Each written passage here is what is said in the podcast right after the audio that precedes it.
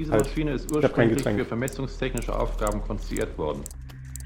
Es hat sich jedoch dann ergeben, dass sie auch auf den verschiedensten anderen Gebieten von Technik und Wissenschaft mit Erfolg eingesetzt werden kann. Ah, passt noch.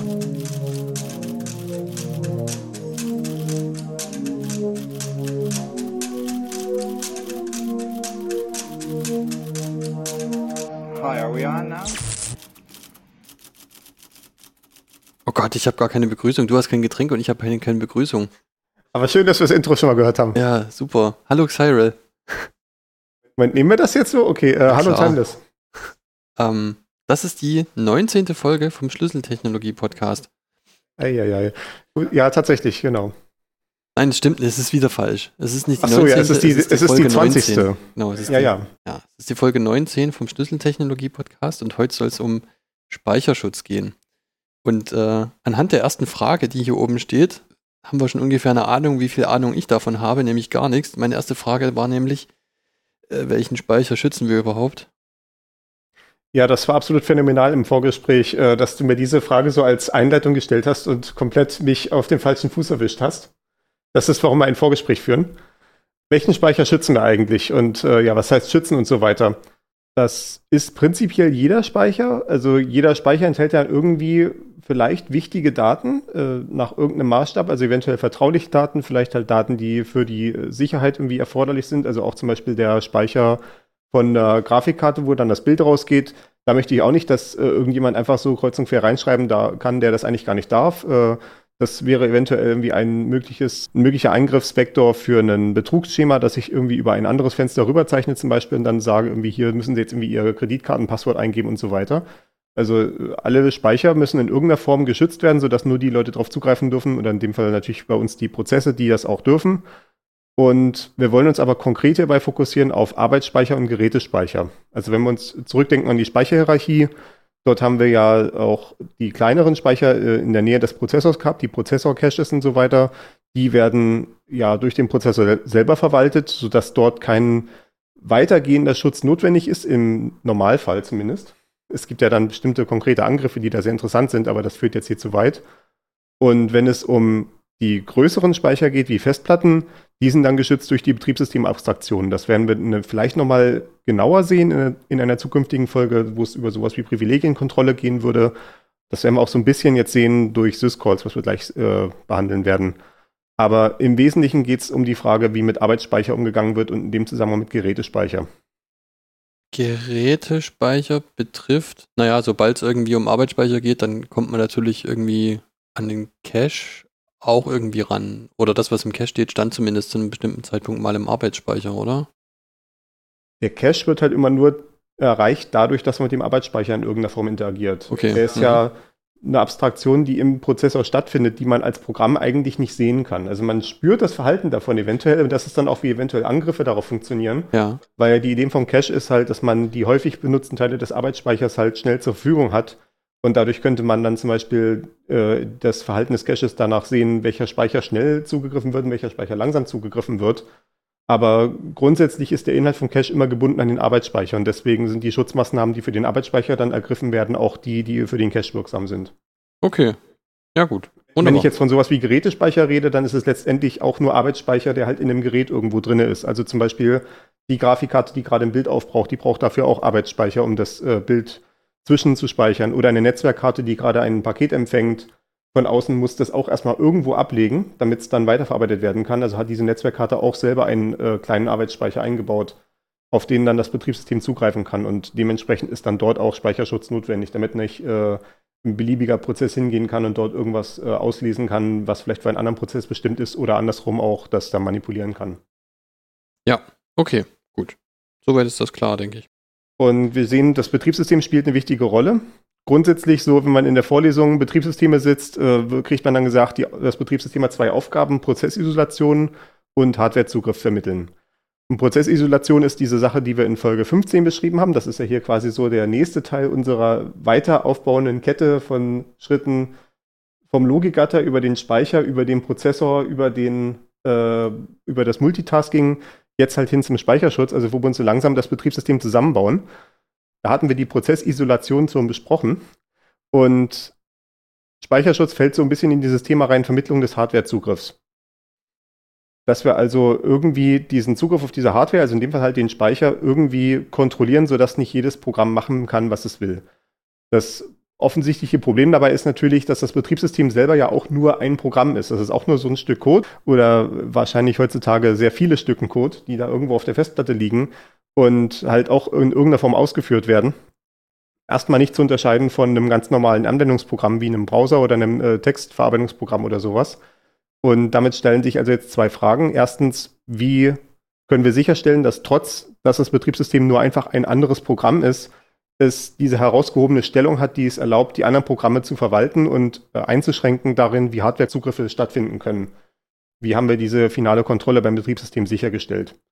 Und die zweite Frage ist dann halt, wie dieser Speicherschutz genau realisiert wird, wie man halt verhindern kann, dass äh, ein Prozess auf einen Speicherbereich zugreift, der nicht ihm gehört, nach was auch immer das heißt.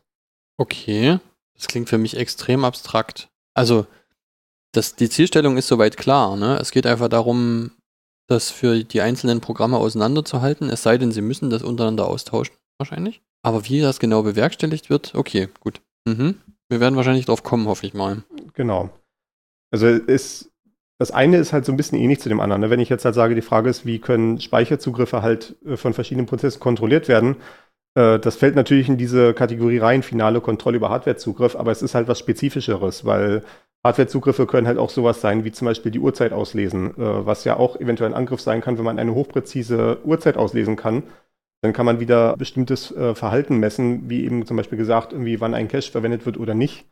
Oder sowas wie ein Zugriff auf die äh, Netzwerkkarte könnte dann verwendet werden, um zum Beispiel Pakete rauszuschicken oder Pakete von anderen Prozessen abzufangen. Sowas wie ein Zugriff auf eine Tastatur könnte benutzt werden, um äh, Eingaben des Nutzers abzufangen, auch wenn man vielleicht selber gar nicht gerade dazu bestimmt ist, diese Eingaben zu erhalten. Oh, also wenn zum Beispiel ich irgendwie in meinem Browser drinne bin und will irgendwie mein Bankpasswort eingeben und dann ist da noch ein anderer Prozess äh, dann soll der natürlich nicht das Passwort oder die TAN abgreifen, die dort eingegeben wird gerade. Ja, okay. Also das ist dieses große Thema Kontrolle über Hardwarezugriff und darin das etwas kleinere Thema, was dann der eigentliche Fokus sein wird, äh, der Speicherschutz. Für die große Frage ist die Antwort Prozessorringe. Äh, ah, das, cool. Das ist quasi, wenn man von Ringen spricht, das ist dann quasi, wie dann die Infografik aufgebaut wird dazu. Äh, das ist nicht eine Struktur, die tatsächlich irgendwo existiert, äh, zumindest nicht meines Wissens nach, sondern ein Ring beschreibt quasi ein bestimmtes Privileg von äh, einem Programm, was gerade ausgeführt wird in der CPU, äh, also im Prozessor. Das ist heutzutage in allen Prozessoren, die so auf Mehrprozessbetrieb ausgelegt sind, eine Standardfunktion. Das heißt also im Prinzip ja, was in so einem Computer drin ist, was in einem Tablet oder einem Smartphone drin ist. Wenn man eventuell so in Bereiche reinkommt, wo man dann äh, im Embedded-Bereich ist, also wo so ganz kleine, billige äh, Centpreis-CPUs äh, irgendwo in seinem Haushaltsgerät oder in seinem kleinen Sensor irgendwo drin stecken, vielleicht in so einem Rauchmelder oder sowas. Da hat man sowas nicht, weil das einfach kein Mehrprozessorbetrieb ist. Äh, nein, Mehrprozessbetrieb, nicht Mehrprozessorbetrieb. Da braucht man diese ganzen Privilegien, Separationen nicht. Da läuft einfach ein Programm, was wieder diesen Rauchmelder steuert und äh, dementsprechend ist dort keine Trennung erforderlich. Okay, man könnte sich das quasi, hm, was wäre denn ein gutes Beispiel, sowas wie eine mittelalterliche Stadt irgendwie, wo ganz im Kern irgendwie so der Herrschaftsbezirk ist, der irgendwie alles andere steuern kann und dann kommt irgendwie so der Verwaltungsbezirk außenrum und dann käme so ganz außen der Pöbel. Das ist letztendlich das mentale Bild, was äh, diesem Ring-Konzept einhergeht. Okay. Also mhm. äh, wer möchte, kann da jetzt eine Attack on Titan-Referenz reinpacken.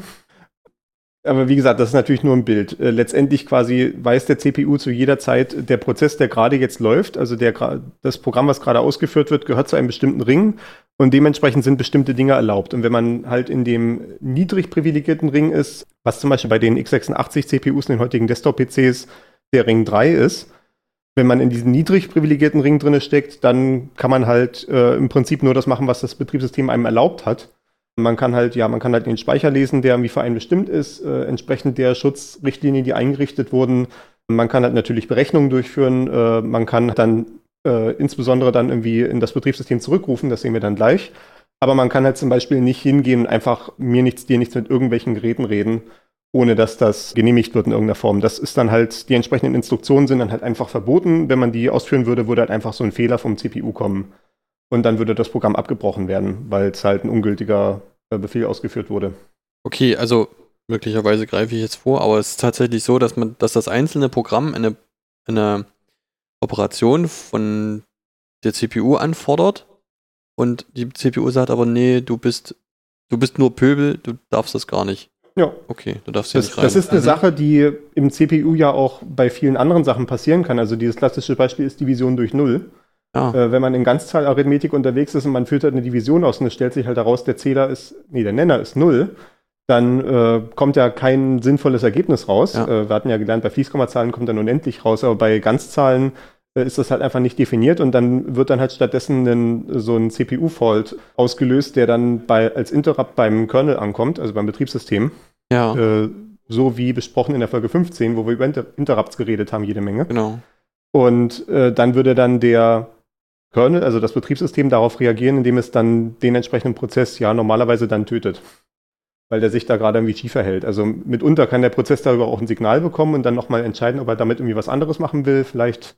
Aber äh, die Standardantwort wäre dann, der Prozess hat gerade Quatsch gemacht, wir äh, machen den jetzt erstmal weg, damit hier nicht noch schlimmere Dinge passieren. Mhm. Okay. Folgefehler. Ja. Und so ist das halt genauso, wenn man halt einen äh, beliebigen ungültigen Befehl ausführt. Das muss ja nicht einfach nur mal sein, einer, für den man keine Berechtigung hat. Das kann einfach sein, einer, den es einfach gar nicht gibt, wenn da einfach Quatsch drin steht in der, in der Programmdatei an der Stelle. Einfach irgendeine Zahl, die zu keinem bekannten Befehl zugeordnet ist. Weil die Befehle nummeriert sind. Deswegen kommen wir gerade auf eine Zahl. Weil natürlich alles im Computer Zahlen sind Okay, und ein klar. Befehl letztendlich auch nur eine Folge von Bits und Bytes ist. Und äh, wenn dann die entsprechende Zahl, die das darstellt, halt nicht zu einem gültigen Befehl gehört, dann ist das halt auch ein Fehler. Ja. Und es ist ein Fehler, den die CPU selber erkennt. Okay, gut. Gut, äh, jedenfalls, das ist eben der niedrig privilegierte Ring.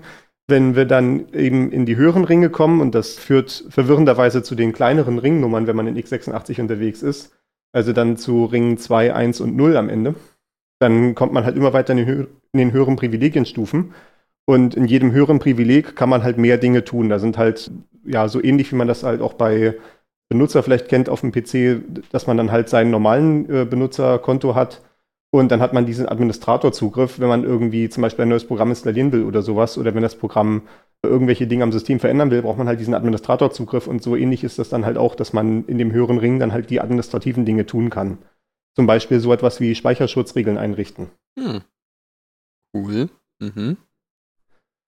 Eine Sache, die man zum Beispiel auch nur im hohen Ring machen darf, ist halt mit der Hardware direkt zu reden. Also halt zum Beispiel der Festplatte anzuweisen, äh, beweg mal den Lesekopf nach da drüben und schick uns mal die nächsten 8 Kilobyte, die dann da kommen und so weiter. Also was man halt braucht, um dann da tatsächlich irgendwie so einen Lesezugriff oder einen Schreibzugriff auf eine Festplatte zu machen. Und das Problem ist natürlich an der Stelle, das ist ja eine Sache, die Programme legitimerweise machen wollen. Also jedes Programm irgendwie will in irgendeiner Form Dateien von der Festplatte lesen, sei es halt sein eigenes Programm oder äh, will halt irgendwie auch konf eine Konfiguration lesen, will irgendwie Eingabedaten lesen, möchte vielleicht Ausgabedaten wegschreiben oder so ein Log oder was nicht alles. Also jedes Programm möchte ja letztendlich irgendwie mit der Festplatte interagieren können. Und damit das funktioniert, muss es irgendwie eine Möglichkeit geben, diesen privilegierten Hardwarezugriff auf eine sichere Art und Weise zu gestalten. Und das ist dann die Möglichkeit eben aus dem niedrigeren Ring, also zum Beispiel dem Ring 3 bei x86, in den höheren Ring reinzukommen. Und das funktioniert über sogenannte Syscalls, also Systemrufe. Okay, ja, das kann man einfach erstmal so hinnehmen, das nennt sich so. Mhm. Das äh, nennt sich so, ja. Ja. Das äh, ist, ist halt wie- im Prinzip Möglichkeit, wie man hochkommt in den höheren Ring. In den, von dem hohen Ring runterzukommen, ist ganz einfach. Man kann einfach sagen, wir gehen jetzt einfach in den niedrigeren Ring rein mit dem nächsten Sprung. Ja. Und das macht ja der Kernel, also das Betriebssystem zum Beispiel in dem Moment, wenn es halt den nächsten Prozess wieder startet. Das hatten wir auch in Folge 15 besprochen mit dem Scheduler. Ja. dass der das halt als Teil des Multitaskings das Betriebssystem sich immer den nächsten Prozess raussucht, der was zu tun hat und dann die Kontrolle übergibt, also die CPU darauf einstellt, dass jetzt als nächstes dieser Prozess ausgeführt wird für eine Weile. Und als Teil dieses äh, Umschaltens in diesen Prozess würde dann auch dementsprechend der Ring gewechselt werden in den niedrig privilegierten Ring, sodass dann halt eben dieser Prozess mit den gewünschten niedrigen Privilegien läuft. Gut, ich kann quasi als, wenn ich, wenn ich ein einfaches Programm bin, dann darf ich halt fragen, sozusagen. Also Das ist dann die Rückantwort, die, die Rückrichtung. ja, okay. Mhm. Also wir sind vom Betriebssystem, haben wir die Kontrolle bekommen. Dabei hat sich der Ring umgeschaltet in den niedrig privilegierten Ring. Ja. Und wir können halt jetzt unsere Dinge tun, irgendwie irgendwelche Berechnungen machen. Wenn wir jetzt irgendwas mit, den, mit der Hardware tun wollen, müssen wir wieder in den hohen Privilegienring zurückwechseln. Und Das können wir halt nicht einfach so, sondern wir müssen es halt auf irgendeine kontrollierte Art und Weise machen. Es wird zum Beispiel auch automatisch passieren, wenn so ein Interrupt passiert.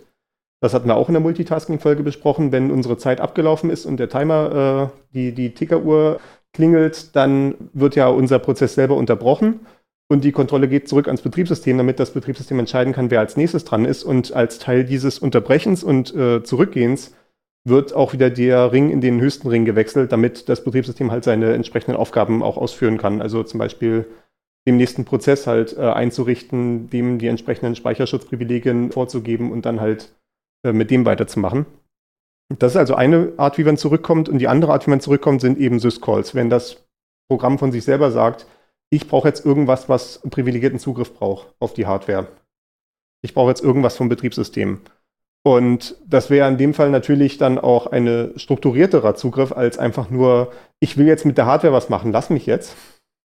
Sondern dadurch, dass man eben durch das Betriebssystem durchgehen muss, das Betriebssystem selber definiert, welche Syscalls möglich sind, die kann man dann verwenden und dadurch kann das Betriebssystem die Kontrolle behalten, wie da mit der Hardware umgegangen wird. Es geht dann zwar in den hohen Privilegienring rein, aber trotzdem läuft dann nicht einfach, was das Programm jetzt äh, als nächstes haben will, sondern es läuft dann erstmal wieder das Betriebssystem kann sich diese Anfrage angucken und kann sich jetzt entscheiden, ob das tatsächlich was ist, was gemacht werden darf.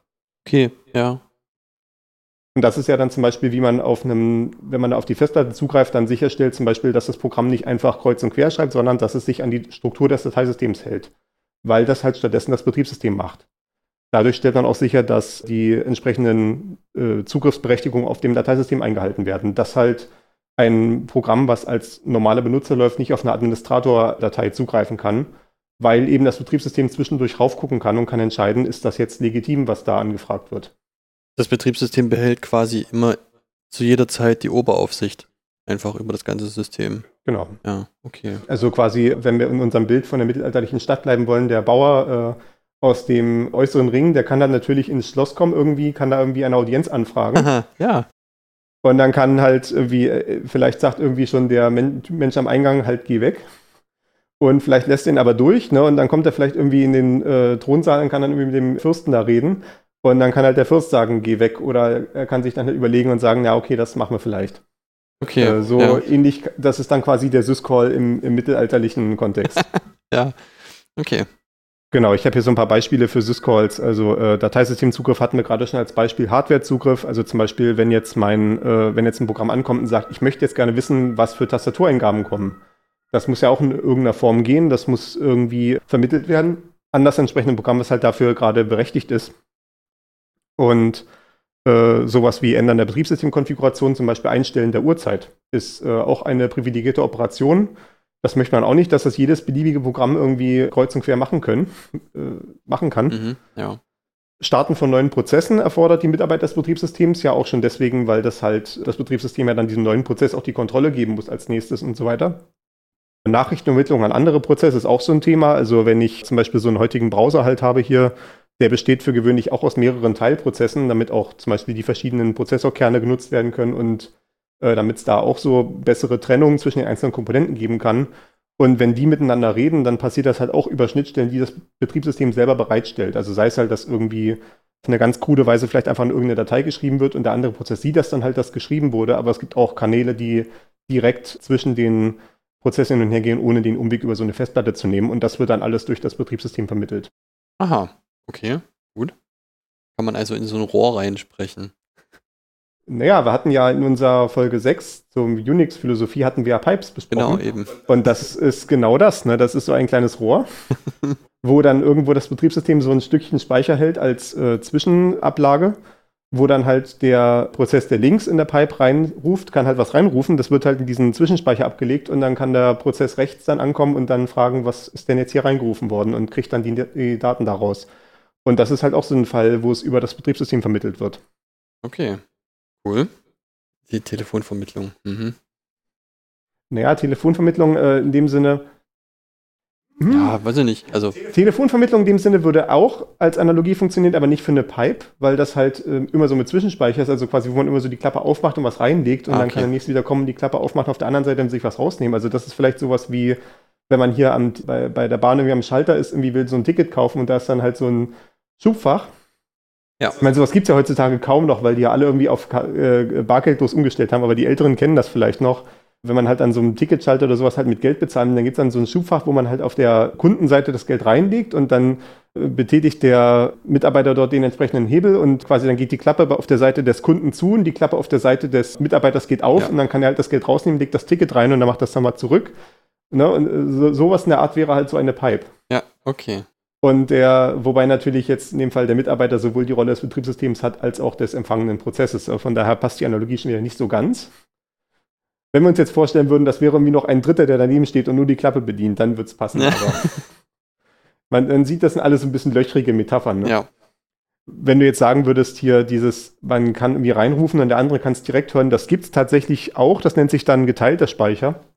Dass du einfach einen äh, bestimmten Teil des Speichers hast, wo beide gleichzeitig reinschreiben und rauslesen können. Äh, sodass dann halt, wenn der eine Prozess läuft, kann halt was schreiben und wenn der andere Prozess läuft, kann er was lesen und so weiter. Und eventuell, wenn die sogar auf verschiedenen Prozessorkernen sind, können die es sogar gleichzeitig machen, was dann zu relativ witzigen Synchronisationsproblemen führt. Weil da muss man noch sicherstellen, dass der eine auch fertig ist mit dem Schreiben, bevor der andere anfängt mit dem Lesen und all solche Sachen. Ja. Mhm, okay. Aber das ist schon wieder ein völlig anderes Thema. Aber ja, das, das ist so die, äh, auch eine der wichtigen Aufgaben des Betriebssystems, halt diese Kommunikation zwischen verschiedenen Prozessen irgendwo in geordnete Bahnen zu lenken und halt die entsprechenden äh, Mechanismen bereitzustellen, damit da äh, in irgendeiner Form Nachrichten sicher übermittelt werden können. Und natürlich halt auch so, dass wenn Prozess A mit Prozess B redet, dann nicht plötzlich Prozess C dazwischen rufen kann und sagt, ich bin jetzt irgendwie A und hört auf mich und was nicht alles, ne? Ja, ja, okay. Mhm. Wir hatten auch unsere zweite Frage oben, wie jetzt genau das halt ermöglicht wird, äh, was ich jetzt schon die ganze Zeit so habe anklingen lassen, so von wegen eine Speicherschutzrichtlinie einrichten und Prozess A darf nicht in diesen Speicher hier reinschreiben und sowas alles. Wie macht man sowas? Und die Antwort darauf nennt sich dann virtuelle Speicherverwaltung. Ich kenne es halt immer nur im Englischen als Virtual Memory, aber der deutsche Wikipedia-Artikel sagt dazu virtuelle Speicherverwaltung. Also sagen wir das hier auch so, genau. weil wir glauben der Wikipedia alles. Die hat ja immer recht, genau. Ja zum, zumindest, zumindest bis jetzt waren die Wikipedia-Artikel immer passend zu dem, was ich auch selber weiß. Von daher äh, halte ich das für durchaus glaubwürdig, was in diesen verlinkten Artikeln zum Zeitpunkt unserer Verlinkung erzählt wird. Und die Idee bei virtueller Speicherverwaltung ist halt genau das, was der Name schon sagt. Wir verwenden so einen virtuellen Speicher. Also wir haben ja schon mal besprochen, wie so ein Speicher grundsätzlich aufgebaut ist. Der ist einfach so ein lineares Stück von aufeinanderfolgenden Zellen für äh, Bytes. Also ich kann halt sagen, ich habe halt die Adresse 1, da passt ein Byte rein, ich habe die Adresse 2, da passt ein Byte rein, ich habe die Adresse 3, da passt ein Byte rein und, und so weiter bis äh, zu Adresse mehrere Milliarden. Wenn das jetzt so halt wäre, das äh, hätte gewisse Probleme, weil man dann einmal da natürlich daran gebunden wäre, wie groß der Speicher ist und äh, ja, man müsste halt jedem Programm irgendwie erstmal erklären, was eigentlich irgendwie das äh, ist, worauf es zugreifen kann und was nicht. Und man, äh, man, man wäre so ein bisschen statisch darin in dieser Aufteilung. Weil sobald man dann irgendwann mal den Speicher für was anderes braucht, müsste man dem Programm das mal erst erklären, du musst jetzt dein Zeug erstmal wegschieben, wir brauchen jetzt diesen Teil des Speichers für was anderes und sowas, das ist alles total lästig. Das kann man besser machen, indem man sagt, der Prozess selber sieht zwar einen Speicher, der genauso aussieht, der ist halt auch linear, der hat auch quasi bei jeder Adresse so ein Byte, wo man was reinschreiben kann. Allerdings die Adressen, die das Ding sieht, haben mitunter gar nichts zu tun mit dem tatsächlich physikalisch vorhandenen Speicher. Also wenn ich als Prozess irgendwie sage, ich habe meine CPU-Instruktion, meinen CPU-Befehl, wo drin steht, ich möchte jetzt irgendwie einen Wert reinschreiben in die Adresse 42, dann kann es am Ende sein, dass dieser Wert stattdessen bei 2000 reingeschrieben wird, in den tatsächlichen physikalischen Speicher. Ah ja, okay. Und mhm. wenn ich im nächsten Moment nochmal in die Adresse 42 schreibe, kann es sein, dass das schon wieder eine völlig andere Adresse ist, die aber dann, äh, weil es vielleicht irgendwie umsortiert wurde, sodass es jetzt an einer anderen Stelle sich befindet im Speicher. Das ist erstmal prinzipiell diese Abstraktion. Dass das Ganze so einfach funktioniert, hängt daran, dass die CPU auch dafür eine bestimmte Unterstützung hat, genauso wie wir halt diese Prozessorringe haben, die von der CPU selber durchgesetzt werden. So gibt es auch in der CPU, zumindest in diesen CPUs, die halt mehr zumindest in diesen CPUs, die halt mehr prozessfähig sind, eine sogenannte Memory Management Unit, also Speicherverwaltungseinheit. Und die macht diese Adressübersetzung. Also in dem Moment, wo ich halt so einen Befehl ausführe in der CPU, die halt irgendwas mit dem Arbeitsspeicher macht, ist immer die MMU dazwischen und kann die entsprechende virtuelle Adresse umsetzen in eine physikalische Adresse. Oder halt sagen, zum Beispiel, die Adresse ist ungültig, geh weg. Okay, gut. Also ich habe diesen, diesen virtuellen Speicher nie erstellt. Du versuchst mich hier äh, übers Ohr zu hauen. Okay, aber was die dann im Wesentlichen ja macht, ist einfach nur, naja, so wie du sagst, halt übersetzen, ne? Irgendwie gibt so ein Kärtchen raus mit, es gibt diesen virtuellen Speicher jetzt und alles, was auf, in diesem virtuellen Speicher ankommt, wird da und dahin geschrieben. Ja, okay. Genau, dieses Kärtchen ist halt genau das, was das Betriebssystem einstellt, wenn ich halt vorhin gesagt hatte, Speicherschutzrichtlinien festlegen, dass das Betriebssystem sich so eine Karte ausdenkt, wo halt drin steht, äh, der virtuelle Speicherbereich von 0 bis 1000, der liegt im physischen Speicher bei, keine Ahnung, 3050 bis 4050. Und es wird halt eine lange derartige Liste erstellt und diese Liste wird dann halt der Memory Management Unit gegeben und gesagt, das gilt halt ab jetzt, wenn wir in den nächsten Prozess umschalten, was dann äh, kurz darauf dann auch passiert. Also quasi bei jedem dieser Kontextwechsel zwischen dem tatsächlichen Prozess und dem Betriebssystem wird immer diese äh, virtuelle Speicherkarte quasi ausgetauscht. Und dann dementsprechend beim Interrupt oder beim Syscall dann halt auch zurückgetauscht. Mhm. Okay, ja. Und die nächste Magie an der Sache ist, das ist eine Sache, die dann auch relativ schnell Einzug gehalten hat, als dann diese MMUs aufkamen, so äh, in den Heimcomputern war es, glaube ich, so Größenordnung 80er Jahre, also so, wir reden so vom 80286. Der allererste 8086 hatte das noch nicht, aber der 80286 hatte das dann schon. In Großrechnern und sowas gab es das schon früher, je nach äh, Modell. Da bin ich jetzt nicht so komplett firm, was die Geschichte angeht, aber das gab es auf jeden Fall schon, bevor es dann auch in den äh, Personal Computer an, angekommen ist. Genau, das ist so der Zeitrahmen. Relativ schnell gab es dann auch noch die Möglichkeit, dass man sagen kann, äh, nicht nur quasi, es gibt hier so einen bestimmten Bereich irgendwie im virtuellen Speicher, der auf einen bestimmten Bereich im physischen Speicher zeigt, sondern man kann auch Berechtigungen dazu vergeben und kann halt sagen, zum Beispiel, das aktuelle Programm darf diesen Speicher hier nur lesen und diesen Speicher hier drüben darf es auch schreiben und diesen Speicher da drüben kann es lesen und ausführen. Ja. Äh, solche Sachen sind dann so in den 90ern und 2000er Jahren dann schrittweise reingekommen. Okay. Mhm. Also, dass man dann halt auch, ja, zum Beispiel sagen kann, natürlich irgendwie, wenn ich ein Stück Programmcode habe, was ich irgendwie ausführen kann, dann soll der Pro Prozess vielleicht nicht in der Lage sein, da auch noch gleichzeitig kreuz und quer rumzuschreiben. Denn das waren ja so einige früher äh, Angriffe, die dann gefahren wurden, dass irgendwie ein Schadcode sich darin manifestiert hatte, dass irgendwie das Programm dazu überredet wurde, an der falschen Stelle im Speicher was zu schreiben. Und das war dann ein Stückchen von dem Programm selbst, was dann überschrieben wurde. Und dadurch konnte der Angreifer dann seinen eigenen Code dort platzieren, der dann irgendwann ausgeführt wurde. Ah, okay. Das, das ja. ist so ein äh, möglicher Angriff, der durch Speicherschutz zumindest erschwert wird. Es gibt immer noch Situationen, wo es auch mit Speicherschutz möglich ist, weil auch manchmal ein Speicher seine Privilegie, äh, sein Privileg wechseln kann. Wenn man zum Beispiel hier im äh, Kontext von äh, Webbrowsern ist, hat man ja JavaScript, was runtergeladen wird, wird dann erstmal ein bisschen vorverdaut in eine äh, ausführbare Form gebracht und dann irgendwann quasi sagt der Browser, jetzt bin ich fertig damit, dieses JavaScript vorzuverdauen und in Maschinencode umzuwandeln. Ab jetzt ist es nicht mehr schreibbar, aber es ist ausführbar. Damit ich es dann als nächstes ausführen kann. Und wenn dann natürlich wieder ein Angreifer da die Kontrolle hat darüber, was dort geschrieben wurde, dann äh, ist das natürlich eine Möglichkeit, da den Fuß in die Tür zu bekommen. Also es ist nicht eine perfekte Barriere, aber es ist schon mal eine sehr gute Barriere. Ja, okay. Das haben wir jetzt also. Wir haben irgendwie unseren Speicher aufgeteilt in diese äh, virtuellen ja, äh, Abbildungen quasi. Und die werden vom CPU automatisch umgesetzt. Es wird automatisch durchgesetzt, dass halt der äh, Schreibschutz und der Leseschutz und der Ausführschutz greift, je nachdem, wie halt die Berechtigungen gesetzt sind. Äh, warum hat man jetzt noch diese Sache mit dem virtuellen Speicher, dass es nicht dieselben Adressen sind? Weil man könnte auch einfach sagen, du darfst nur den folgenden Speicherbereich ausführen und den anderen Bereich halt nicht. Der Trick, der aber bei virtuellem Speicher jetzt noch möglich ist, ist, dass man einfach hinter dem Rücken des Programms, also als Betriebssystem, den Speicher umsortieren kann, wie es einem gerade passt, wie es gerade notwendig ist, wenn die Anforderungen dementsprechend aussehen. Das läuft dann unter dem Namen Paging. Denn dieser virtuelle Speicher wird äh, verwaltet in, tatsächlich in äh, festen Stücken, die Pages heißen. Das hängt immer so ein bisschen davon ab, wie die MMU das unterstützt. Zum Beispiel bei x86-64, also bei den aktuellen äh, 64-Bit Intel AMD CPUs auf Desktop-PCs, hat man mögliche Seitengrößen, also Page-Größen von 4 Kilobyte oder 2 Megabyte oder 1 Gigabyte. Also da ist man halt so ein bisschen dran gebunden, wie die Struktur so ist. Und man kann halt als Betriebssystem kann ich ja hingehen und sagen, diese Page, die gerade im physischen Speicher hier drüben liegt, die kann ich jetzt als nächstes woanders hin verschieben solange ich dem Programm dann nur das entsprechend angepasste, äh, die entsprechend angepasste Abbildung gebe, wird das Programm davon gar nichts merken. Na, das passiert ja, solange das Programm nicht läuft, wird das rüberkopiert.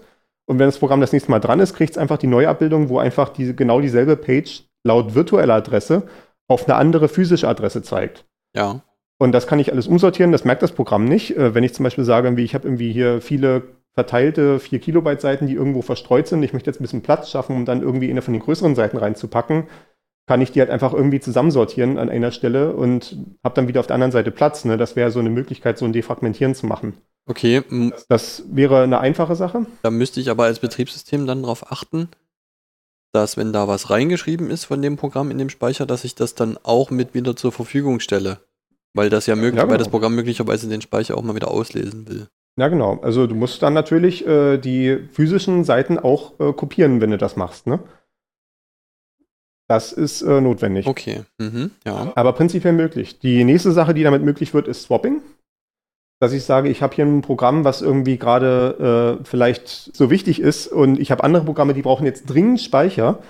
Aber äh, und dieses Programm hier drüben hat übelst viel Speicher, den es gerade hält. Den, das brauche ich eigentlich auch noch. Den, die kann ich nicht einfach wegschmeißen, weil ansonsten mache ich ja das Programm kaputt. Aber ich muss jetzt irgendwie Platz im Arbeitsspeicher schaffen dann ist halt die Möglichkeit zu sagen, wir legen jetzt einfach diese Seiten, die da gerade im Arbeitsspeicher liegen, mal auf die Festplatte aus, in so eine Swap-Partition oder in so eine Swap-Datei. Und wenn das Programm dann irgendwann mal wieder zurückkommt und die Seiten tatsächlich wieder braucht, können wir sie ja wieder zurückholen. Auch das würde dann dazu führen, dass es wahrscheinlich auf eine andere Stelle zurückgeholt wird und das Programm kriegt davon gar nichts mit im Zweifelsfall, weil es dann einfach die entsprechende virtuelle Abbildung angepasst ist und alles ist tipptopp. Ja, Genauso simpel ist es eigentlich, ne? Wird halt naja, das genommen, irgendwo anders hingeschrieben und im Zweifel ruft, liest man es da halt wieder weg und dann ist eigentlich alles cool. Hm. Es, es, ist, äh, es ist simpel vom Grundprinzip her, so wie wir es jetzt natürlich hier in der notwendigen Verkürzung erklären. Ja. Es ist eine der anspruchsvollsten Aufgaben in der äh, Informatik überhaupt, äh, so eine äh, Invalidierung und sowas zu machen weil es ja quasi immer verbunden ist mit der Aussage, wenn ich das jetzt auf die Festplatte auslagere, dann muss ich ja immer die Seite nehmen, die ich am längsten nicht brauche. Und das ist ja eine äh, absolute Vorhersage über die Zukunft, die ja mega kompliziert ist. Äh, da geht unglaublich viel Forschung rein in sowas, äh, einfach zu entscheiden, welche Speicherseite kann ich jetzt am besten wegswappen. Okay, also Wo, genau, ne? ja, also diejenigen, die du am längsten nicht brauchst, das bedeutet quasi, ich äh, lege den Teil vom Arbeitsspeicher in den Swap, von dem, wo ich jetzt sagen würde, okay, da brauche ich eine halbe Stunde wieder oder so. Genau, genau. Mhm, okay. Und das ist natürlich Stimmt. immer so eine Kaffeesatzleserei. Also natürlich die offensichtliche Antwort ist ja, wie wenn ich gerade die Sachen, die gerade verwendet wurden, die werden wahrscheinlich gleich auch nochmal verwendet. Ja. Das ist so die ganz einfache Überlegung an der Stelle und dann wird es dann schrittweise immer komplizierter. Mhm, gut, aber der technische Vorgang an sich, ne, also oder dieser, sage ich mal, logistische Vorgang, der ist ja eigentlich, da gibt es ein klares Konzept für. Und interessant wird es dann halt immer an der Stelle, wenn ich mich entscheiden muss, in welchen Speicher lege ich das, abhängig davon, welche physikalischen Eigenschaften dieser Speicher hat. also was ich damit machen kann, hat ja. Swap ist halt einfach groß. also wäre die Festplatte, da habe ich ja. im Zweifel extrem viel Platz und kann da extrem viel hinlegen, aber es dauert eben lange, das zu schreiben und auch lange, das wieder auszulesen. Das hatten genau. wir ja in unserer Folge über Speicher generell.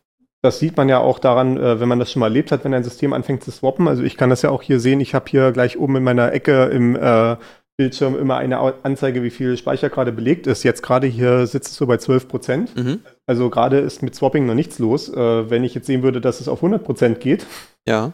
Und ich habe dann halt eine Swap-Partition, dann würde er halt anfangen zu swappen und dann würde man halt feststellen, das System wird sehr langsam. Es, es funktioniert noch alles prinzipiell, aber es wird alles extrem langsam weil natürlich dann die ganze Zeit der Rechner damit beschäftigt ist, halt irgendwelche Seiten auf die Festplatte zu schieben und wieder zurückzuholen. Und die Festplatte ist nun mal, wie wir gesagt haben, deutlich langsamer als der Arbeitsspeicher. Ja, okay. Und äh, der Vorteil natürlich an der Stelle ist, es geht halt nicht kaputt, weil trotzdem kann immer noch ein neuer Speicher belegt werden, auch wenn wir schon keinen mehr haben, weil wir halt einfach auslagern können in diese Swap-Datei. Deswegen können alle Programme prinzipiell weiterlaufen. Und man hat dann meistens dann noch die, zumindest die Möglichkeit, dann irgendwie das Programm, was gerade den Speicher auffrisst, irgendwie kontrolliert zu beenden. Und dann normalisiert sich das dann auch relativ schnell alles wieder, sobald das dann irgendwie weg ist. Weil es ist ja meistens dann doch irgendwie das eine Programm, was irgendwie durchgedreht ist oder was irgendwie mehr Speicher verwendet, als man gerade irgendwie gedacht hatte. Ja, genau, das ist ja so ein, also was nach meinem, nach dem, was ich immer so wahrnehme, scheinbar immer mal so ein Problem ist, dass es halt Programme gibt, die vielleicht fehlerhaft programmiert sind und die dann anfangen, irgendwie große Mengen Speicher anzusaugen oder große Mengen Speicher zu belegen halt und dann dadurch eben so viel nehmen, wie, wie halt Arbeitsspeicher da ist und irgendwann fängt das Swapping an. Und wenn man dann noch eine große Swap-Partition hat, dann wird es umso komplizierter sozusagen. Es ja. wird dann einfach, ja, okay. Gerade bei 64-Bit-Systemen, äh, dieses 64-Bit steht ja genau dafür, wie groß die Speicheradressen sind. Ja die man äh, verwenden kann, zumindest äh, ja grundsätzlich. Also ich glaube bei x86, 64 Prozessoren ist es, glaube ich, letztendlich so, dass 52 Bit dafür tatsächlich für Speicheradressierung nutzbar sind, aber die Adressen insgesamt sind 64 Bit groß. Und 52 Bit ist auch noch ganz schön substanziell. Das sind irgendwie 4 Petabyte, wenn ich jetzt richtig überlege. Okay. Äh, könnte sein. Entweder 4 Petabyte oder 4 Exabyte, aber das ist, tut jetzt nicht zur Sache. Auf jeden Fall deutlich mehr, als was du irgendwie an Arbeitsspeicher am Rechner drin hast. Also selbst in großen Kisten. Also so im Serverbereich ist man ja dort mittlerweile auch im Terabyte-Bereich, aber noch nicht im Petabyte- und Exabyte-Bereich. Ja. Da haben wir noch ein bisschen Platz zum Wachsen. Und äh, prinzipiell kann ich als Programm halt auch hingehen und sagen, also das ist ja auch eine Operation, die ich dann vom Betriebssystem äh, abfragen kann. Hallo, ich brauche mehr Speicher. Ist auch ein Syscall. Und dann wird halt dem Programm werden halt neue Speicherseiten zugeteilt und dementsprechend in der Menge, wie es das Programm halt anfragt. Und das Programm selber muss natürlich auch eine Buchführung machen. Welche Seiten habe ich jetzt schon? Wofür verwende ich die alle gerade? Äh, kann ich da vielleicht auch Dinge wiederverwenden? Und wenn natürlich die Buchführung nicht stimmt und irgendwo einen Fehler hat und irgendwo mein Schattenkonto ist, wo das ganze Geld abfließt, äh, der ganze Speicher abfließt, dann, dann habe ich halt ein Leck. Das heißt ja dann auch wirklich Memory Leak, also Speicherleck. Und ja, da geht dann halt mein Speicher im Zweifelsfall verloren und das Betriebssystem, das wird natürlich pflichtbewusst einfach diese ganzen Speicherseiten, die mal angefragt wurden, auch weiter verwalten und dann im Zweifelsfall auslagern in die Swap-Datei. Und das wird halt alles immer weiter volllaufen, wenn halt so ein Leck besteht und nicht gestopft wird in irgendeiner Form. Eine Sache, die ich jetzt noch nicht gesagt hatte, die auch eine total faszinierende Sache von, äh, faszinierender Teil von diesem ganzen virtuellen Speicherkonzept ist, äh, ist das Konzept des Page Fault. Weil ich hatte ja jetzt so quasi gesagt, wenn der Prozess nicht läuft, kann man die Seiten auslagern und wenn der Prozess dann wieder gestartet wird, irgendwann, dann kann man die entsprechenden Seiten wieder reinladen. Es geht aber noch viel besser als das. Man kann sogar äh, Seiten auslagern von Prozessen, die gerade laufen. Okay. Was ja erstmal komisch klingt, weil wenn ich in den Prozess reinwechsle, wenn ich dem wieder die CPU zurückgebe, muss ich an den virtuellen Speicher so einrichten, dass alle entsprechenden Speicherbereiche vorliegen. Und dafür müssen sie theoretisch auch irgendwo im physischen Speicher liegen. Ja, genau. Das wäre so die Erwartungshaltung, die man so hat. Das stimmt aber überhaupt gar nicht. Ich kann auch den Prozess einfach starten und ich lasse einfach ein paar von den Seiten aus. Also das Betriebssystem sagt einfach irgendwie, die Seite da drüben, die liegt noch im Auslagerungsspeicher. Äh, mal gucken, vielleicht braucht er die ja gar nicht. Wir machen es einfach mal ohne. Aha, und okay. wenn jetzt der Prozess tatsächlich auf die Idee kommt, aus dieser Seite zu lesen, die er gar nicht hat, dann wird natürlich die MMU sagen, Fehler.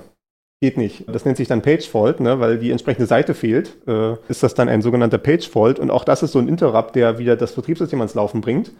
Und das Betriebssystem guckt sich das an und sagt, okay, also jetzt hat der Prozess tatsächlich versucht, auf diese Seite zuzugreifen, die es gar nicht gibt. Jetzt holen wir sie mal zurück. Okay, das setzt halt immer das vorherige Swapping voraus, aber dann ist es kein Problem mehr, weil dann kann man's, hat man es einfach auf der Festplatte liegen und sagt, okay, gut, wenn du es jetzt also wirklich unbedingt brauchst, ja, in Ordnung. Mhm. Äh, genau, also wenn das als Folge von Swapping passiert, dann ist es halt genau so. Dann wird es halt in dem Moment aus dem äh, von der Festplatte zurückgeholt auf den Arbeitsspeicher. Eventuell muss irgendwas anderes ausgelagert werden auf die Festplatte. Und dann ist halt äh, das entsprechende Stückchen Speicher verfügbar und der Prozess kann weiterlaufen. Dann muss also das Betriebssystem nur noch die äh, entsprechende Speicherkarte quasi in der MMU anpassen und das Programm kann weiterlaufen von der Stelle, wo es vorher ein Problem gegeben hat. Und das Programm selber merkt davon im Prinzip nichts, außer dass es halt länger dauert. Also das ist dann auch so eine Metrik, die kann man verwenden, wenn man so ein Programm mal testet und unter entsprechender Instrumentation laufen lässt, kann man auch mal fragen, ich habe jetzt mein Programm laufen lassen, wie viele Page Faults sind aufgetreten? Und äh, kann dann zum Beispiel halt sehen, irgendwie, dass es halt so und so viele tausend oder so und so viele Millionen waren. Und dann kann ich halt gucken, kann ich das vielleicht irgendwie optimieren, indem ich mein Programm irgendwie umbaue, dass es vielleicht ein Speicher in einer anderen Art und Weise durchläuft.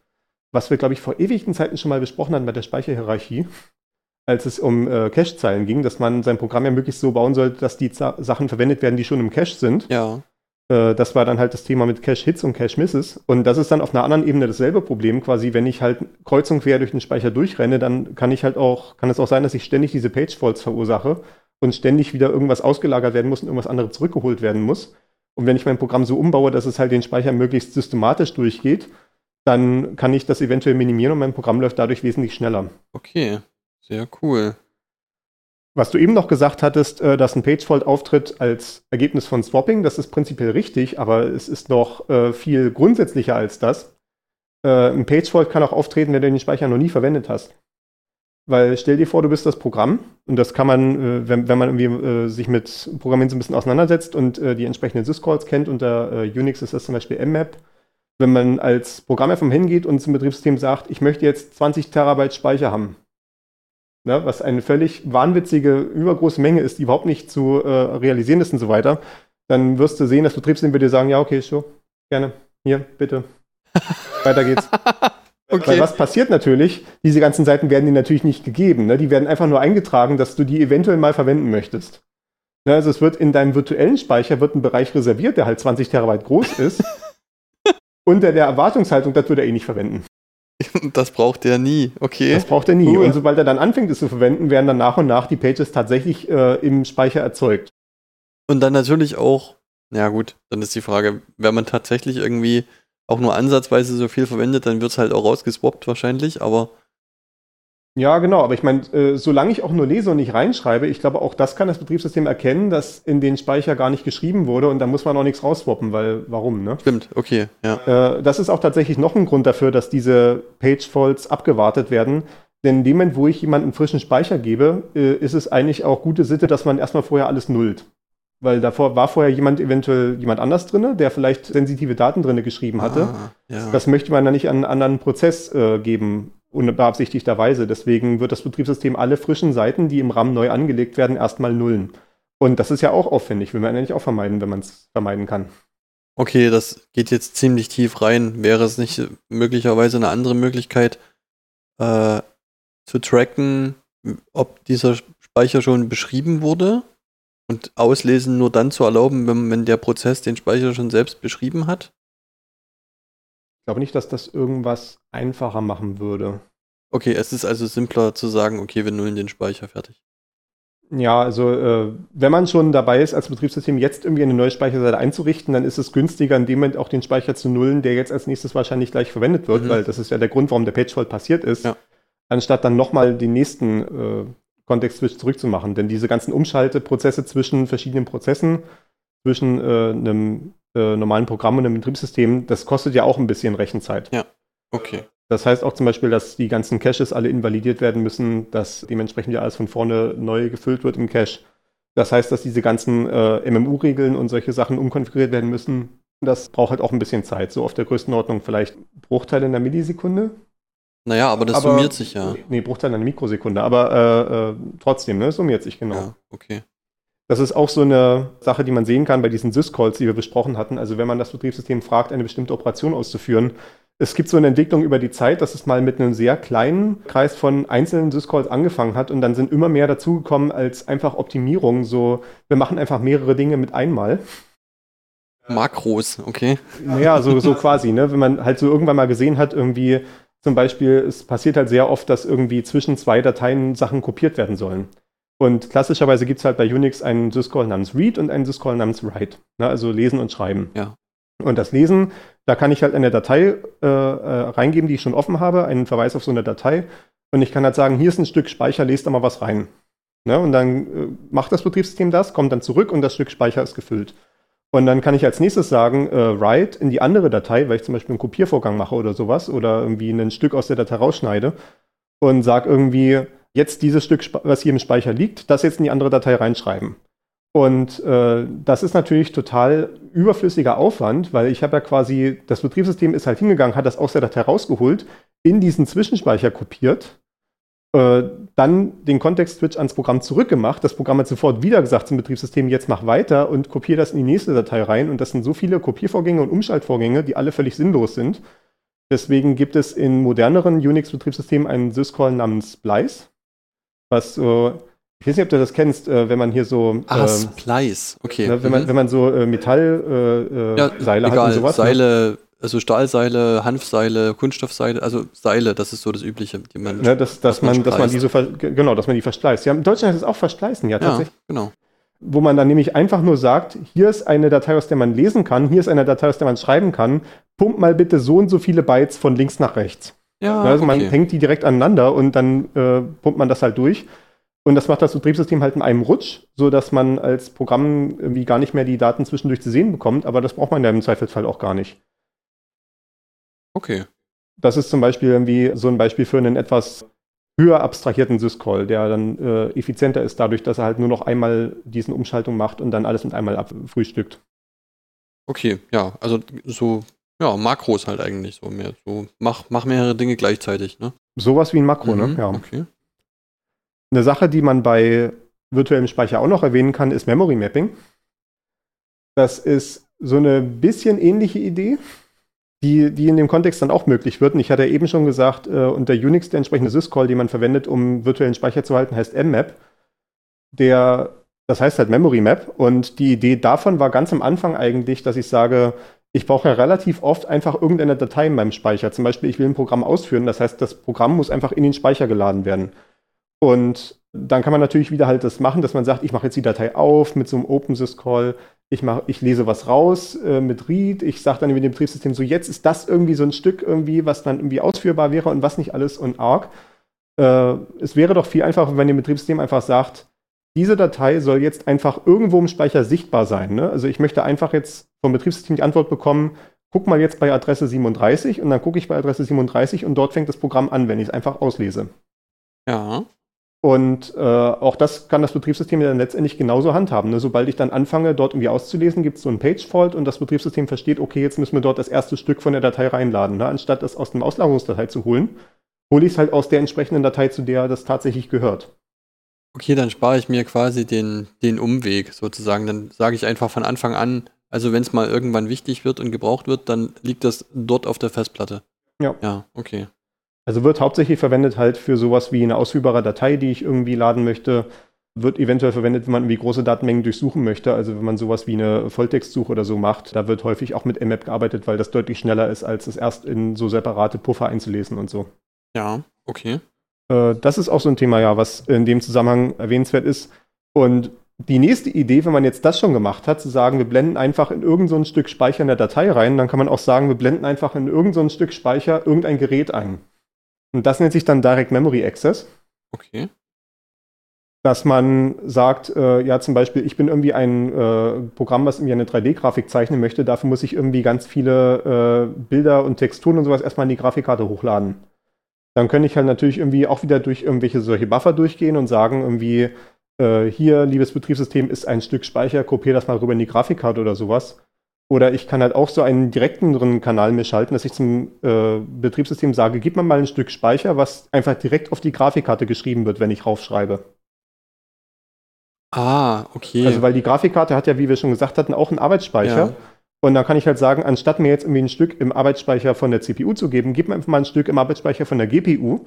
Keine Ahnung, ein paar hundert Megabyte und dann pumpe ich da meine ganzen Texturen halt direkt rein. Also ich fordere quasi virtuellen Speicher an, der dann aber eine explizite Beschaffenheit hat. Genau. Der halt, der halt ein anderes äh, Backend quasi ja, hat. Genau, das meine ich damit, ja. Okay. Und das ist auch ein, etwas, was eine Hardware-Unterstützung erfordert, also auch so in dem Kontext von der MMU, weil die MMU dann halt auch quasi sehen kann in ihrer Adresstabelle, was dann halt als physischer Speicher rauskommt, ist halt nicht eine Adresse im Arbeitsspeicher von der CPU, sondern eine Adresse im Arbeitsspeicher von der GPU oder eine Adresse im Arbeitsspeicher von der Netzwerkkarte oder was auch immer. Ja, das muss ja dann einfach die CPU nur wissen, wohin damit am Ende. Ja, okay. Ja. Das ist auch teilweise dieses DMA so eine Sache, die äh, relativ früh verwendet wurde, um so überhaupt Gerätezugriff abzubilden. Und so ein Beispiel hier, was ich mal im Kontext Betriebssystementwicklung gesehen hatte, als ich vor ja auch fast schon 20 Jahren mal so ein bisschen äh, so die einfachen Einführungstexte mal durchgearbeitet hatte, von wegen, wir bauen mal ein Betriebssystem, was so zumindest so ein bisschen Text auf dem Bildschirm rumschubsen kann wo man vielleicht mal irgendwie ein A drücken kann auf der Tastatur und es kommt tatsächlich ein A auf dem Bildschirm an und so. Mhm. Und das äh, war damals mit dem äh, sogenannten VGA-Buffer, der so aus äh, DOS-Zeiten halt ist, wo halt diese Textdarstellung, wie man das ja so kennt, ne, man macht den Computer an und da kommt erstmal einfach nur so ein einfaches Textraster, äh, wo 80 äh, Spalten, 25 Zeilen möglich sind an äh, ja einfach ASCII-Zeichen. Äh, das ist tatsächlich etwas, was in den Grafikkarten selber implementiert wurde, wo überhaupt nicht irgendwie das Betriebssystem irgendwas zeichnen musste, weil es gab ja auch dann im Zweifelsfall gar kein Betriebssystem. Äh, Im Zweifelsfall ist es ja sogar irgendwie im frühen Startvorgang irgendwie, wo noch das BIOS alleine ist. Und das wurde dadurch realisiert, dass es einfach so ein Stückchen Speicher gab in der Grafikkarte, wo man direkt Text reinschreiben kann und so ein paar einfache Farbinformationen. Und dieses Stück Speicher in der Grafikkarte ist halt abgebildet auf ein Stück Arbeitsspeicher. Das war noch vor virtuellem Speicher. Das war einfach quasi, dass da irgendwie die entsprechende Stromleitung zum RAM hin an der richtigen Stelle quasi eingelötet war, dass es dann einmal woanders hingeht. Ne? Jetzt natürlich wieder ganz äh, stark simplifiziert, aber so grundsätzlich. Dass man dann sagen kann, wenn meine Adresse anfängt mit den folgenden paar Bytes, dann geht es halt stattdessen an dieses Stück Speicher, was da irgendwo in der Grafikkarte rumliegt. Ja. Und die Grafikkarte guckt sich das dann halt 60 Mal pro Sekunde an, wenn es ein neues Bild rausrendert und äh, sieht dann halt, äh, da steht irgendwie ein A drin, also machen wir mal so ein A auf dem Bildschirm. Hm. Okay. Äh, das so als kleiner historischer Einwurf, aber ja, heutzutage ist das natürlich alles durch so eine MMU vermittelt. Aber das ist ja eh so eine Frage. Mir ist das jetzt im Laufe des Gesprächs eingefallen. Das ist doch mein Computer. Wie kann denn das überhaupt sein, dass jemand böse Dinge tun will? Ne? Also diese ganze, diese ganze Speichersicherung über alles, über was wir jetzt geredet haben, ist ja erst dadurch notwendig geworden, dass wir großflächig Computer vernetzt haben. Oder täusche ich mich da? Das macht es auf jeden Fall einfacher, einen Angriff zu machen. Aber es ist auch nicht unbedingt notwendig, dass du dafür eine Vernetzung hast. Das kann auch ein Angriff sein über einen physikalischen Angriff.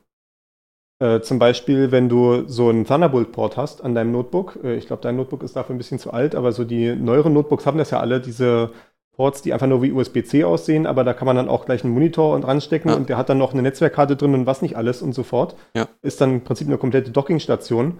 Das läuft über dieses Thunderbolt-Protokoll, was äh, auch in USB-C unterstützt wird. Und Thunderbolt, und das ist jetzt, äh, ich, ich werfe jetzt einen Haufen technische Begriffe, das äh, bitte ich zu entschuldigen. Thunderbolt ist eigentlich eine einfach nach außen gereichte PCI-Express-Schnittstelle. Okay. Das ist so diese Schnittstelle, über die man so Grafikkarten anbindet und dergleichen oder äh, ja, die, diese ganzen Steckkarten, die man irgendwo in den PC reinstecken kann, wenn man einen Desktop-PC hat. Ja. Das läuft ja alles über PCI Express. Und wenn man solche PCI Express Lanes hat, darüber hat man direkten Zugriff auf den RAM, weil das quasi auch sowas wie DMA, sowas ähnliches ist. Ich stecke da jetzt nicht hundertprozentig drin, aber äh, grundsätzlich kannst du halt, sobald du physischen Zugriff auf so einen Steckplatz hast, kannst du auch den Arbeitsspeicher direkt manipulieren, weil halt eben so eine Abbildung möglich ist zwischen dem Arbeitsspeicher der Grafikkarte zum Beispiel, die da reingesteckt wird, und dem Arbeitsspeicher, der tatsächlich dann da rumliegt. Also kann ich dann auch anfangen, dort irgendwie den Arbeitsspeicher von anderen Prozessen zu manipulieren, wenn ich darauf Zugriff habe. Und bei so einem Desktop-PC ist das kein so großes Problem, weil da muss man den zumindest aufmachen, um an die Dinge ranzukommen. Aber bei so einem Notebook, wenn da halt so ein Thunderbolt-Port nach außen ist und ich stecke dann das entsprechende präparierte Gerät dran, dann kann ich den Arbeitsspeicher beliebig manipulieren von dem äh, laufenden System. Okay. Also das ist äh, auch ein Angriffsvektor, den man mal so im Kopf halten kann. Ja, ja, ich hatte gerade so Sachen im Kopf wie, ich habe hier meinen C64 zu Hause und stecke da meine Floppies rein. Ähm, aber selbst da wird es ja wahrscheinlich irgendwelche Angriffe per Peripherie gegeben haben, vermute ich mal. Der C64 war ja, soweit ich das erinnere, soweit mir das bekannt ist, ich bin dafür tatsächlich mittlerweile auch ja zu jung, war das kein Mehrprozessorbetriebssystem, kein Mehrprozessbetriebssystem. Also wir hatten dort halt dieses kooperative Multitasking, so wie bei DOS, ne? Ja dass du halt ein äh, Programm starten konntest und dann lief das halt so lange, bis es fertig war und dann war halt wieder der, äh, die Befehlszeile von dem äh, C64 selber zu sehen. Ah, okay. Um ja. das nächste Programm zu starten. Also in dem Moment natürlich, wo dann ein Programm läuft, hat es die volle Kontrolle über das komplette System und kann dann halt auch zum Beispiel sämtliche Dateien irgendwie auf der Diskette kaputt machen, äh, wenn es das halt möchte, ne? Ich meine, das führt so ein bisschen in das Thema rein, wie vertraut man eigentlich Software und das ist ein mega großes Problem äh, auch so dadurch, dass Software auch immer mehr aus verschiedenen Komponenten besteht, die halt äh, reingezogen werden, weil man ja gar nicht die Zeit hat, alles selber zu entwickeln. Und äh, man hat auch nicht die Zeit, das alles zu lesen, was man da selber reinzieht. Also man muss auf einer gewissen Art und Weise als Programmierer immer ganz vielen Seiten vertrauen, dass der Code, den die irgendwie gebaut haben, nicht bösartig ist. Und äh, ja, manchmal fällt man damit auf die Füße, das ist dann in den Nachrichten teilweise relativ groß, aber äh, es, es führt halt leider auch nicht so wirklich einen Weg dran vorbei muss ja noch nicht mal bösartig sein. Es kann ja auch einfach ein Fehler sein, der gemacht wurde und der dann trotzdem halt äh, schwere Folgen hat. Ne? Also es ist ja noch nicht mal notwendig, dass es aus böser Absicht geschieht. Ja. Ich wüsste jetzt gerade nichts mehr, was ich noch wissen wollte. Ich denke, die technischen Aspekte haben wir erstmal besprochen. Äh, was so die, ich sag mal, gesellschaftlichen oder zwischenmenschlichen Aspekte angeht, die ich jetzt so ein bisschen angerissen habe, das wäre vielleicht mal irgendwann ein Thema für eine andere Folge. Äh, sofern wir da überhaupt in das Thema großartig einsteigen wollen. Ich meine, sowas besprechen wir ja dann im Pentaradio in relativ ausführlicher Weise, äh, je nachdem, was dann da immer das Thema ist. Aber äh, das ist auf jeden Fall öfter dort mal zu sehen. Wer sich für sowas interessiert, sei daran verwiesen. Völlig äh, eigennützig. Ja, das Ding ist, dass man bei solchen Themen selten zu einem Ergebnis kommt, sondern erstmal, wenn man solche Gespräche führt, dann habe ich häufig das Gefühl, dass es erstmal nur darum geht, den Status quo zu erläutern, sozusagen, um erstmal ja. irgendwie das gesamte, das gesamte Problem zu erfassen. Ja. Das ist ja durchaus, ja, das ist ja so ein bisschen der Antrieb, den wir haben. Ne? Äh, das sehe ich ja auch manchmal, wenn ich so politische Diskussionen über technische Themen verfolge und dann so sehe, wie sehr äh, die entsprechenden Beteiligten, also sei es halt Politiker, sei es halt auch Wissenschaftler, die halt nicht aus der Technik kommen, ne, sondern halt dann zum Beispiel äh, Soziologen sind oder äh, derartige Sachen das, oder Juristen, dass die halt aus ihrer eigenen Vorstellung heraus von Technik argumentieren, die halt im Zweifelsfall wirklich erstaunlich wenig zu tun hat mit darum, wie tatsächlich Technik funktioniert. Ja. Okay. Wow. Gut, äh, soviel zum Speicherschutz. ja. Wir bemühen uns äh, auf jeden Fall um den äh, Speicherschutz auch in unseren Köpfen dass man da nicht zu viel äh, ungewollte Gedanken reinlässt. Und äh, ja, äh, dann würde ich sagen, äh, der Speicher für die nächste Folge wird in drei Wochen freigegeben. Damit könnt ihr rechnen. Gut, cool. Danke fürs Zuhören. Äh, bis zum nächsten Mal. Ciao, ciao.